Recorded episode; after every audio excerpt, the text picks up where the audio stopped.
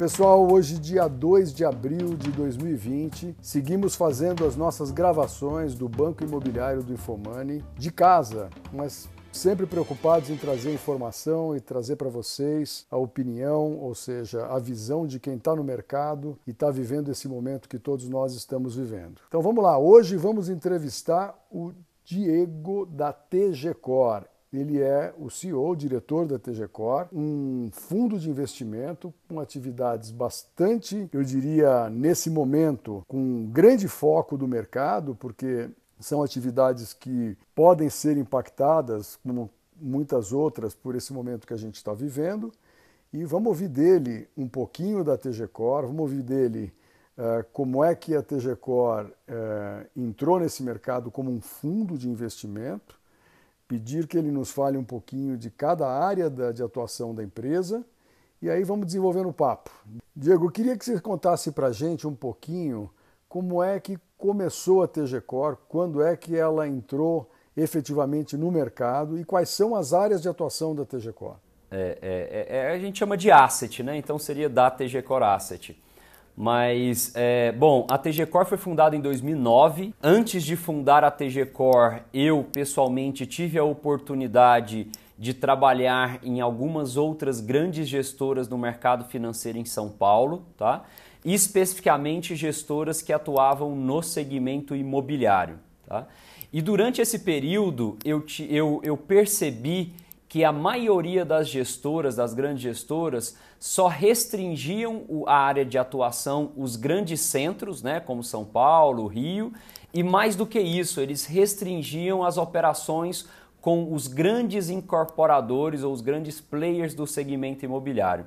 E fazendo um pouco de dever de casa, Hanud, eu percebi que 80% do mercado imobiliário estava na mão do médio empreendedor imobiliário regional. Né?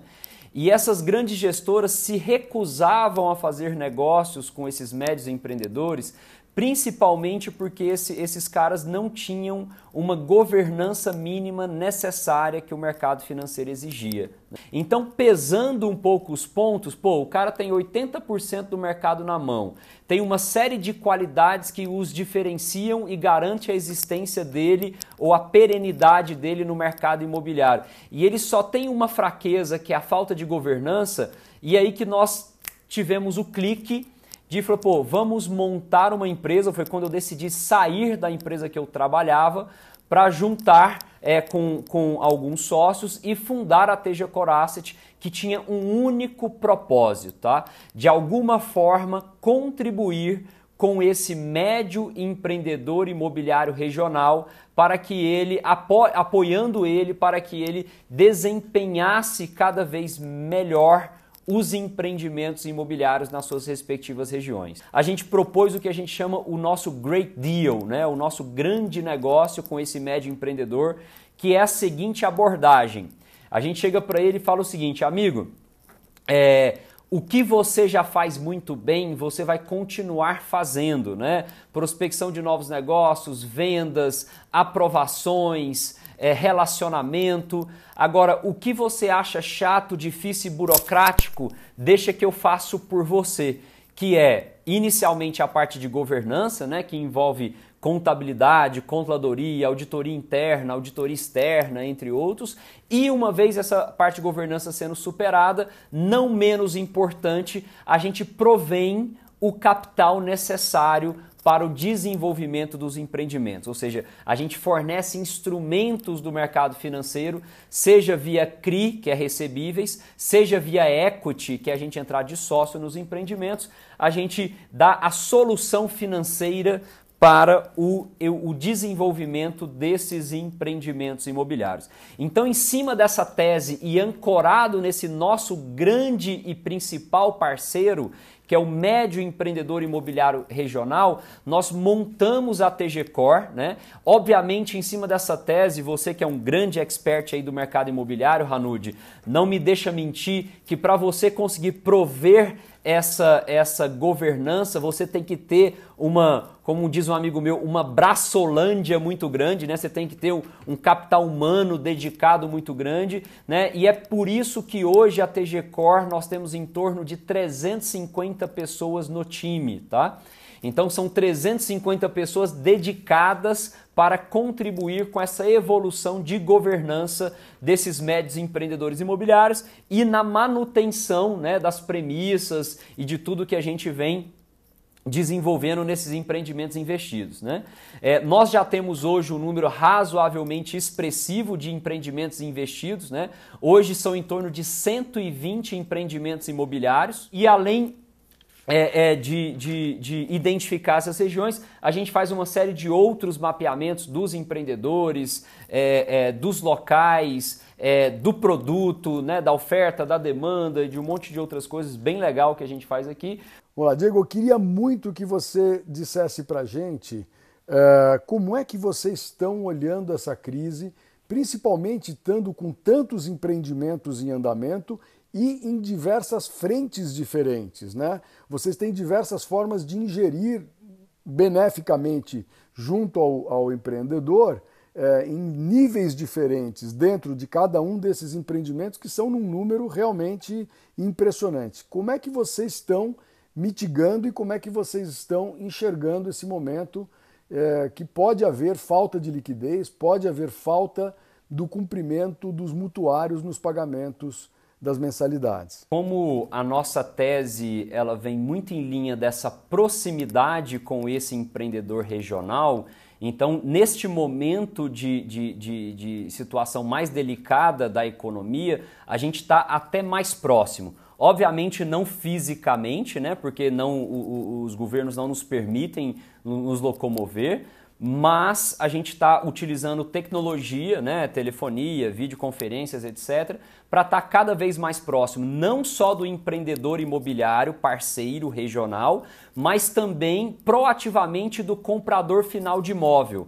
Então, todo o time, não só de venda, mas o, o de pós-venda, está concentrado em fazer é, comunicação proativa com o comprador final de imóvel, argumentando para eles, dando notícias da evolução dos empreendimentos, que a maioria das obras não pararam, tá, Ranud? Então a gente dá feedback da evolução das obras, a gente dá feedback para sempre manter viva aquela chama do sonho do imóvel próprio que motivou aquela aquisição. Né? Então, obviamente, a gente não vai ficar é, é, isento de ter algum tipo de inadimplência, porque essa crise de saúde é, é gerando uma consequência na, na, na, economia, a gente também vai ser afetado. No entanto, nós entendemos que, dado as regiões que nós atuamos, né, que na maioria das vezes são regiões de menor adensamento populacional, em cidades médias, né, é, em linha com a nossa tese, e também cidades atreladas economicamente ao agronegócio,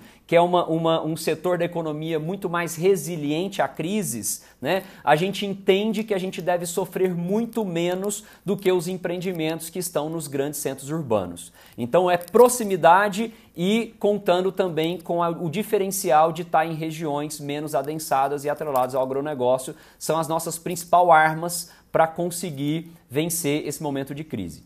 Diego, das áreas que vocês estão, loteamento, shopping, o teu shopping de Valparaíso que vinha num momento de recuperação ou de tentativa de estabilização depois do que a gente passou aí nos últimos anos, uh, a área de hotelaria, né, de multipropriedade, qual delas hoje vocês estão mais preocupados ou qual delas você vê maior vulnerabilidade nesse momento? É, sem dúvida nenhuma, é, dos segmentos que a gente atua entre loteamento, incorporação, shopping e hotel, com certeza shopping e hotel são os segmentos que vão sofrer mais com essa crise. Né?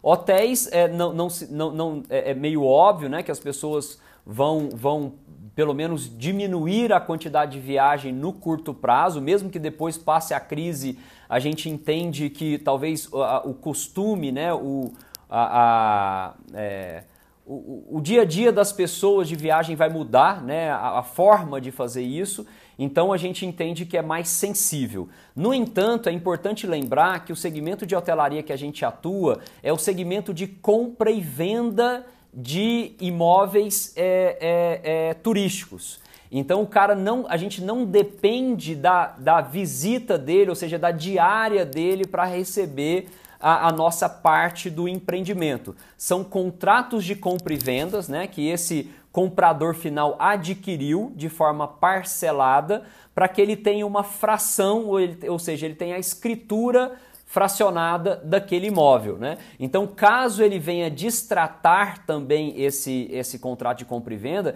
ele também sofre todos os efeitos da lei de, de, do distratos que foi sancionada aí no final de 2018, né, que coloca penas razoáveis é, para quem quiser distratar. No segmento de shopping, a gente tem um único shopping, né, que representa um valor aí é, um pouco menos de 8% da carteira, que nós entramos no desenvolvimento dele. Então a gente comprou o terreno, a gente construiu o shopping.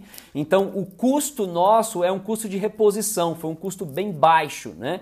E já estava previsto na nossa estratégia um período de amadurecimento ou de maturação desse shopping aí de dois a três anos. Então a gente já não contava com os dividendos desse shopping nesse curto prazo, né, de dois a três anos, tá? Então essa crise do corona que provavelmente vai retardar um pouquinho esse tempo de maturação, não vai prejudicar a geração de caixa esperada que a gente já tinha a gente já não contava com essa distribuição, tá? Então os dois segmentos sem dúvida nenhuma que vão sofrer mais, mas é importante lembrar que eles representam uma parcela um pouco menor da nossa carteira. A maioria da nossa carteira esmagadora está em loteamentos, que é a nossa principal expertise que é um ativo muito resiliente, né? Porque a gente acaba fazendo a infraestrutura básica, né? Água, esgoto, meio-fio, asfalto e rede elétrica. A relação custo de obra VGV é bastante otimizada. Então, para você fazer 100 milhões de valor geral de venda, você gasta aí de 10 a 15 milhões de obra. Então, os outros 85% teoricamente são margem, obviamente, de longuíssimo prazo que a gente tem nos empreendimentos. Diego, alguns fundos imobiliários têm suspendido o pagamento de dividendos. Por enquanto, são mais fundos de shoppings. Mas existe a possibilidade de vocês também adotarem essa postura é, nos fundos de vocês? Não, nós já, inclusive, inclusive é, comunicamos ao mercado de que a gente não vai mudar a política de distribuição de dividendos do fundo, tá? Então, obviamente, esse no fechamento agora do mês de março, a gente divulgou a última distribuição, que foi 82 centavos por cota, né, que deu relativamente à cota de mercado do fechamento do mês aproximadamente 0,75% de rentabilidade no mês de dividendos, né, isento de imposto de renda. Então a nossa política é continuar distribuindo a nossa geração de caixa. A nossa geração de caixa hoje é devido aos recebíveis das operações de securitização dos CRIs, tá? é, e aos dividendos dos empreendimentos que a gente entra de sócio. Como eu falei, o Tegar é um fundo híbrido que ele tem tanto recebíveis como equity, né? Então, essa geração de caixa, obviamente, pode sofrer um pouco, mas o que a gente receber de caixa, a gente vai distribuir para os nossos cotistas. É, Diego, vocês estão revendo algum plano de investimento em função da crise, ou seja, coisa que vocês estavam aí no pipeline para entrar nos negócios vocês estão revendo, estão postergando? Como é que está a política de vocês da, dos negócios que estavam, vamos dizer assim, na linha para entrarem em, na, na, na, na, sua, no seu pipeline de investimentos e agora vem essa crise e que efeito isso está trazendo para essa sua estratégia de investimento? É, bom, como eu mencionei, nós fizemos uma oferta no final do ano passado, né? Então a gente está ainda razoavelmente capitalizado, né? Dos 470 milhões aí de patrimônio do fundo, nós temos aproximadamente 95 milhões em caixa agora no final de março, tá? E obviamente a gente já tinha um pipeline todo desenhado para o desembolso desses 95 milhões nós não paramos as originações, então o nosso time de originação continua prospectando, conversando com os empreendedores, fazendo as viabilidades, toda a nossa esteira de originação continua andando, tá? Mas a gente, por enquanto, a gente é, pausou temporariamente o desembolso. A gente entende que é prudente até que o cenário fique um pouco mais claro do que pode vir adiante, né? Qual a profundidade, se vai existir realmente uma crise econômica. Então a gente deu uma pausada no desembolso. Então a gente prefere manter esses 94 milhões em caixa até que o cenário é, fique um pouco mais é, menos nebuloso, digamos assim, e a gente consiga enxergar um pouco mais tranquilamente as perspectivas. Então, sim, a gente parou o desembolso, mas não paramos as prospecções e as originações dos empreendimentos. Agora, vocês trabalham com algum cenário sobre novas emissões, novos IPOs? A gente estava vendo uma retomada do mercado imobiliário e com essa crise, claro, dá uma sacudida, ainda que, enfim, vocês estejam falando de postergação, não de cancelamento. É, queria entender um pouco qual é o cenário com o qual vocês trabalham, quando é que o setor pode ter chances de voltar a ficar aquecido? É, bom, é, eu acredito, é, Beatriz, que não vai demorar muito para a retomada, principalmente das perspectivas de crescimento do nosso país, tá? Eu acredito sim que essa, essa, essa crise de saúde, que em, em consequência pode gerar uma crise econômica, ela veio no momento que a gente estava já é, bastante otimista né, com, com a retomada da economia brasileira, né, e na contramão do que estava acontecendo no mundo, o mundo era um avião pousando e essa crise veio só antecipar esse movimento, enquanto o Brasil era um avião decolando e que essa crise veio atrapalhar essa decolagem. Tá? No entanto, nós temos fundamentos hoje na nossa economia brasileira, como juros muito baixos, né? Inflação controlada, reforma da Previdência aprovada, né? algumas outras reformas no caminho, né? que se tudo der certo também serão aprovadas, sem contar com um câmbio elevado que contribui de forma substancial com as exportações. Então a gente tem aí uma, uma um arcabouço é, estrutural que pós esse, essa, esse reencaixe do coronavírus, a gente tem sim perspectivas de retomada econômica, tá? Então as nossas previsões é que para o final desse ano é, e o começo do ano que vem, de 2021, a gente já tenha sinais de, de, retomada na economia. Então, por isso que a gente não vai parar as originações, tá?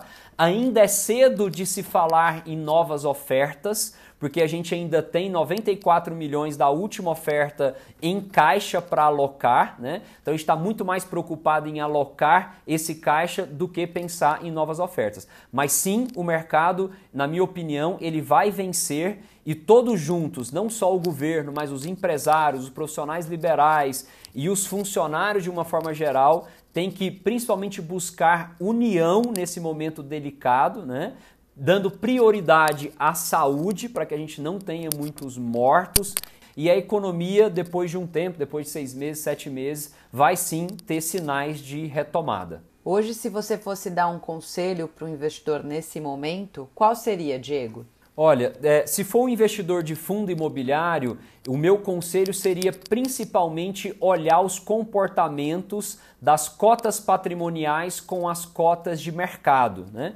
que antes desse estopim do problema do coronavírus, nós tínhamos diversos fundos que estavam sendo negociados com ágil, né?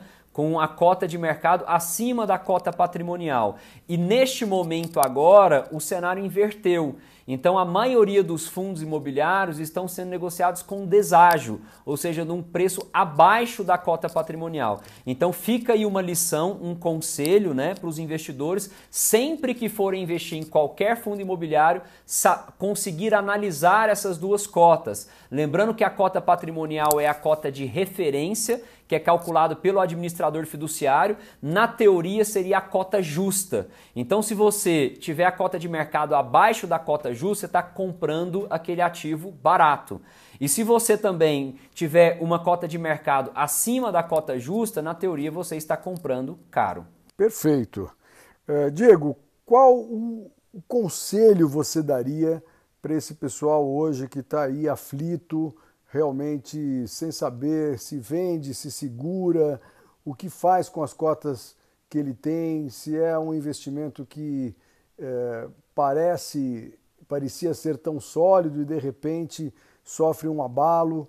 É, enfim, a gente tem ouvido uh, uma série de, de, de aflições, vamos dizer assim, do mercado e a gente tenta, obviamente, sempre olhar e conduzir para a calma, para a, a, a estabilidade da, sua, da situação e não aumentar a instabilidade. Mas o que, que, você, como empreendedor, como gestor do fundo, diria para o nosso investidor? É, bom, o meu conselho é exatamente nessa linha. Agora é um momento de calma, né? não é um momento de tomar decisões é, é, muito, muito relevantes porque o cenário ainda está muito incerto, tá?